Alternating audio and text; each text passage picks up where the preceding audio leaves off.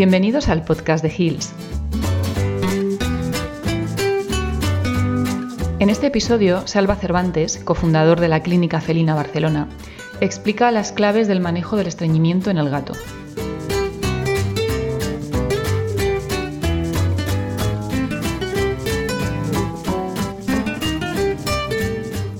Lo primero y más importante que debe tener en cuenta el clínico es que el estreñimiento no es un diagnóstico, sino solo un signo clínico. Este signo clínico viene dado por un diagnóstico primario que lo produce. Por lo tanto, un paciente no debería salir de nuestra clínica ni con un diagnóstico de estreñimiento ni con solo un tratamiento médico para este sin haber dejado claro al tutor del gato que este estreñimiento nos está diciendo que algo no va bien y que debemos investigarlo. Entre las causas más frecuentes del estreñimiento se encuentra el dolor articular y la deshidratación provocada por otra enfermedad como podría ser la enfermedad renal crónica o el hipertiroidismo. El estreñimiento es un signo clínico muy común en gatos mayores o geriátricos, aunque tampoco es un signo infrecuente en gatos jóvenes o incluso gatitos, también hay que decirlo. Se define por ser una defecación infrecuente, difícil o incompleta que va acompañada con la evacuación por un regular de heces duras o secas. El estreñimiento aparece por cualquier enfermedad que dificulte o retrase el paso de las heces por el colon, pero también por aquellas que provocan un estado de deshidratación del paciente, lo que a su vez obligará al gato a obtener agua de donde pueda y por lo tanto resecará tanto como pueda el contenido colónico hasta producirse una deshidratación fecal y por ende el estreñimiento.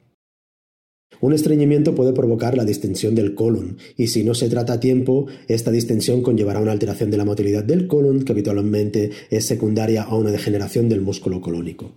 En los, países anglosajones, a este tipo de estreñimiento se le denomina normalmente obstipación. En español, la obstipación es más bien un sinónimo de estreñimiento crónico, causada por una retención fecal prolongada que no fue ni diagnosticada ni tratada correctamente. Las causas de estreñimiento en el gato son muchas y variadas, y para poderlas tratar correctamente, el veterinario debería tener en la cabeza que la causa de este aunque pueda estar en el mismo colon recto, habitualmente estará lejos de este. Para ello, a continuación, enumeraremos una lista de diagnósticos, los más habituales, porque hay que decir que existen multitud de causas que pueden acabar provocando eh, este estreñimiento en el gato. Bien, vamos a empezar por las causas ambientales o comportamentales, los cambios en el entorno, el hecho de que el gato esté hospitalizado, que tenga un arenero sucio o no se limpie con regularidad, que comparta este arenero, son tres o cuatro de las eh, causas ambientales más comunes que podemos encontrarnos en medicina felina y que deben ser descartadas antes de empezar a buscar causas más complejas y que van a necesitar de eh, pruebas complementarias más caras. Después tenemos las causas farmacológicas, entre ellas la causa quizá más habitual de estreñimiento por fármacos son los opiáceos, eh, medicamentos que utilizamos para el dolor y que reducen la motilidad intestinal, los diuréticos porque provocan deshidratación, las sales de aluminio o los suplementos con hierro oral, sabéis todos que también provocan estreñimiento. Entre otros fármacos menos comunes podemos encontrar anticolinérgicos, contrastes de sales de bario o la misma loperamida que se utiliza precisamente para todo lo contrario, para el control de la diarrea. Después está el gran cajón de causas dietéticas. La administración de comida que contenga grandes cantidades de sales de calcio o restos de hueso es una causa común de estreñimiento en el gato. Aquellos gatos que no se estén alimentando con una dieta comercial y que reciban dietas crudas que no están bien, eh, bien equilibradas, es posible que tengan problemas de estreñimiento por este punto. Del mismo modo, la presencia de tricobezoares o de cuerpos extraños pueden provocar alteraciones en la motilidad intestinal y, como hemos explicado previamente, esto puede acabar conllevando un estreñimiento. A medio camino entre las causas dietéticas y las causas comportamentales, los conflictos entre gatos en una casa pueden hacer que nuestro paciente no beba suficiente, lo que produce a su vez una deshidratación crónica de bajo grado que hará que poco a poco las heces se vayan endureciendo y desecando. Dicho de otra manera, Cualquier paciente que no reciba la cantidad de agua suficiente para mantenerse correctamente hidratado va a empezar a desecar su contenido colónico con el, consecuente endurecimiento de su contenido fecal. Pasamos ahora a las causas que producen una defecación dolorosa. Estas causas son una de las más frecuentes, en gran medida porque entre ellas encontramos la artrosis, y es que la artrosis es sumamente frecuente en gatos, y más aún en mayores de 12 años, donde se cree que más del 90% de ellos puede sufrir de artrosis. Aquellos pacientes que tengan artrosis pélvica de rodilla, de talones o enfermedad degenerativa lumbosacra van a tener problemas para arquearse correctamente y defecar. Además de la artrosis, debemos recordar que a veces podemos tener estreñimiento por patologías que afecten a las glándulas anales, cuerpos extraños anales, traumatismos pélvicos, hernias perineales. Todo esto va a producir dolor y el gato va a intentar defecar lo menos posible. Llegamos ahora a las causas que producen obstrucción mecánica. Estas causas se han dividido tradicionalmente en los libros de veterinaria en causas intraluminales y extraluminales. Entre las extraluminales encontramos los, estrechamientos traumáticos del canal pélvico y las linfadenopatías sublumbares, mientras que en las intraluminales encontramos neoplasias rectales, colónicas, las estenosis rectales tras proctitis severas, lesiones por cuerpos extraños rectales y los prolapsos rectales. Para ir terminando, hablaremos de las causas metabólicas y endocrinas y de las neuromusculares. Bien, las causas metabólicas más típicas son la hipocalemia y la hipocalcemia. Mientras que en la endocrina, las endocrinas más comunes tenemos el hipertiroidismo por dos motivos, básicamente porque puede producir hipocalemia, pero es que además normalmente provoca también poliuria, con lo cual muchas veces puede provocar deshidratación del contenido fecal. Hay una causa rara de estreñimiento endocrino, pero que es característico, que es el hipotiroidismo congénito. No pasa así con el hipotiroidismo adquirido. Parece que aunque provoca una alteración en el, tránsito intestinal, el estreñimiento no es algo tan marcado como si pasa en el congénito. Finalmente, entre las causas neuromusculares, la más conocida es el megacolon idiopático, mientras que otras enfermedades del sistema nervioso central o periférico como la desautonomía lo son mucho menos comunes. Pues bien, ahora que ya sabemos que el estreñimiento no es un diagnóstico, sino solo un signo clínico, y que además hay multitud y multitud de causas que nos lo están provocando, debemos orientar bien los casos para no perdernos, ya que el estreñimiento es un signo clínico muy inespecífico. Para hacerlo un poco más fácil, lo hemos organizado en pasos. Vamos a empezar por el paso número uno.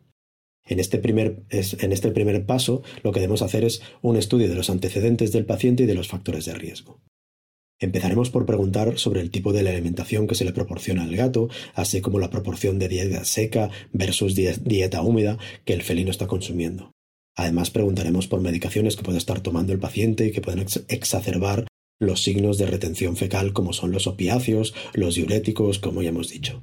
Valoraremos otras patologías preexistentes que puedan alterar el estado de hidratación, los electrolitos, las dimensiones del canal pélvico y Añadiremos preguntas como la frecuencia de defecación, la presencia de esfuerzo productivo o no de heces, su frecuencia, la clasificación es muy importante en la escala de valoración de las heces, ya que las heces producidas durante el estreñimiento suelen ser pequeñas, duras y normalmente oscuras. Si las heces no son pequeñas, duras y normalmente oscuras, deberíamos pensar que a lo mejor no estamos frente a un estreñimiento, sino que estamos viendo otro, otro problema.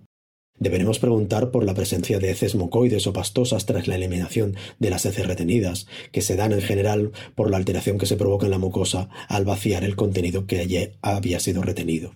Y por último, no podemos olvidar sobre la presencia de vómitos, anorexia y porexia, letargia, ya que son signos clínicos que también se asocian muy frecuentemente con el estreñimiento felino. Antes de terminar con este paso número uno, dejadme que os eh, recuerde dos preguntas que muchas veces se nos olvidan a todos. La primera es, ¿existe el amido excesivo en este paciente? ¿O este paciente sufre de pica? Si es así, pensar que podemos tener cuerpos extraños o tricobezoares. Pues terminando el paso 1 pasamos al paso 2, que no es otra cosa que la exploración física general. Durante esta exploración deberemos valorar el estado de hidratación del gato, importantísimo. Palparemos suavemente el abdomen y las articulaciones del gato para encontrar puntos de dolor. Intentaremos localizar la presencia de las heces en el colon, la acumulación de estas heces, cómo son, su dureza, su textura, si son fácilmente palpables, si son deformables. Todo esto nos será de información para más adelante mirar cómo vamos a, a sacar estas heces. Sería de gran ayuda en esta exploración física general realizar una palpación rectal, pero la verdad es que suele ser un proceso doloroso en la mayoría de los gatos y normalmente se prefiere hacerlo una vez el paciente ya está sedado. Y llegamos al último paso del diagnóstico, que son las pruebas complementarias, el paso 3. Aquí las he organizado de una manera similar a lo que realizamos en la Clínica Felina Barcelona. Sin embargo, este orden puede y debe ser alterado si el paciente y el caso lo requieren. Normalmente empezamos por unas pruebas sanguíneas. En los pacientes felinos es muy recomendable, antes de realizar ninguna sedación o anestesia, un perfil bioquímico que incluya hemograma, urianálisis y bioquímica básica con electrolitos. Y más con estos pacientes que normalmente están deshidratados y suele haber alteraciones electrolíticas. Una vez tenemos los resultados de las pruebas sanguíneas y hemos corregido aquello que haya salido mal, podemos realizar las pruebas de imagen. En, unas pruebas de imagen normales de abdomen, lo primero que recomendaríamos sería una ecografía, pero en este caso, precisamente, lo que buscamos es Primero, una radiografía laterolateral y una ventrodorsal. La laterolateral para ver la extensión de la, constipación y la ventrodorsal para ver la integridad del canal pélvico. Es verdad que una vez hemos evacuado el colon, sobre todo si lo hemos hecho a mano, normalmente a las 24 horas tras la evacuación, eh, recomendamos la realización de una ecografía para detección de masas y linfadenopatías sublumbares en aquellos pacientes que no hayamos alcanzado un diagnóstico previamente. Pero sería el único caso en el que recomendaríamos una ecografía. Y llegamos por fin al tratamiento. El tratamiento que como clínicos es eh, la parte que más nos gusta y nos interesa, ¿verdad? Eh, pues bien, el tratamiento del gato estreñido es diferente de si es un gato que todavía está comiendo y puede llegar a evacuar las heces por sí solo, o por el contrario, se trata de un gato que va a requerir de hospitalización. El gato que todavía está comiendo y que tiene posibilidades de evacuar las heces por sí solo puede ser tratado a nivel ambulatorio. Este gato deberá hidratarse siempre, Corregiremos las alteraciones electrolíticas de su dieta, de su ambiente, en el arenero, todo para favorecer al máximo la defecación. Si es un estreñimiento inicial, se pueden intentar dietas ricas en fibra fermentable. Estas dietas capturan el agua en el intestino delgado e hidratan el contenido colónico, lo cual facilita su vaciado. En cambio, en los casos más avanzados, a lo mejor de megacolon, se recomienda más bien una dieta de bajo residuo, es decir, una dieta con un aporte normal o bajo de fibra. Sin embargo, en estos casos tan difíciles del megacolon, lo más importante es individualizar cada caso. Hay casos de megacolon que pueden que todavía respondan a fibras fermentables, mientras que hayan otros que necesiten todo lo contrario, una dieta baja en residuo. Para mejorar la hidratación del gato, el mejor sistema es incrementar dramáticamente la cantidad y proporción de alimento húmedo que recibe el gato. De la misma manera se le pueden también proporcionar caldos bajos en sal para beber, ya que parece que hay muchos gatos que prefieren beber agua con sabor a agua sola. También hay que decir que hay algunos gatos que pueden verse beneficiados por el uso de fuentes, mientras que para otros puede ser claramente contraproducente por el ruido que generan y el miedo que les dan. Para el estreñimiento ocasional se pueden utilizar enemas de citrato de sodio, de lactulosa o incluso de agua tibia, pero se debe advertir al tutor que no todos los gatos permiten este tipo de manipulación, ni en casa ni en la clínica. Para el tratamiento oral se cuenta con multitud de principios activos como pueden ser la lactulosa, el macrogol y el bisacodilo. Actualmente en nuestra clínica, el principio activo más recomendado es el macrobol. Este principio es tan efectivo como la lactulosa, pero carece de sabor si se receta el insípido y no produce fermentación en las bacterias colónicas, lo que evita los calambres intestinales y las posibles flatulencias por su administración. En el otro lado del tratamiento tendríamos a un gato que está francamente deshidratado o descompensado o con alteraciones electrolíticas severas. Estos pacientes necesitarán pues ser hospitalizados. ¿Para qué? Pues para ser hidratados y equilibrados, estabilizados antes de someterlos a ninguna manipulación o sedación. Una vez el gato ya está hidratado y los electrolitos se encuentran dentro de sus rangos, entonces existen básicamente dos aproximaciones, una más tradicional y una más moderna. La aproximación tradicional sería la que se genera una evacuación de las heces manual. Se seda o anestesia al gato y se, procede a la retirada manual de las heces retenidas. Este proceso, además de, doloroso, puede provocar lesiones en la mucosa colónica y rectal, lo que a su vez puede conllevar una translocación bacteriana con el riesgo que esto implica. Si se hace, el paciente debería recibir normalmente una dosis de amoxicilina durante 24-48 horas hasta que estas posibles erosiones se hayan solucionado. La otra aproximación sería la aproximación que os decía más moderna, que es mediante la aplicación de una sonda nasal y una infusión gota a gota de una solución de macrogol. Para esto se coloca una sonda nasosofágica, se conecta esta sonda a un conector de un perfusor y se administra gota a gota una solución de macrogol continua durante 24 horas. puede ser recomendable el tratamiento concomitante con malopitán para evitar vómitos. Normalmente lo que se hace es que se diluye un sobre de 6,9 gramos en 120 mililitros de agua aproximadamente. De esta solución se administran vía sonda a un ritmo de 6 a 10 mililitros por kilo y hora durante 4 a 18 horas normalmente. La defecación espontánea suele aparecer entre las 6 y las 12 horas. De hecho, en un estudio con nueve gatos, la defecación ocurrió sobre las 8 horas de tratamiento y la dosis media fue de 80 mililitros por kilo.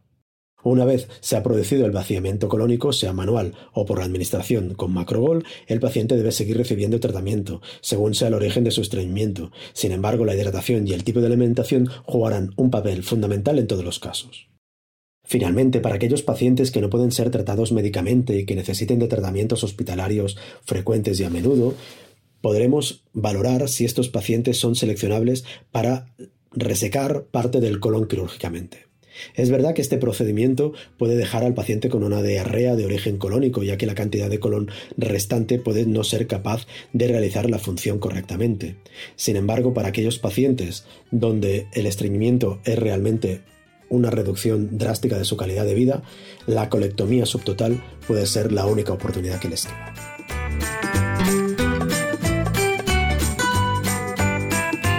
Y hasta aquí este episodio sobre el manejo del estreñimiento en el gato. Esperamos que te haya resultado interesante y te animamos a escuchar otros podcasts de Hills.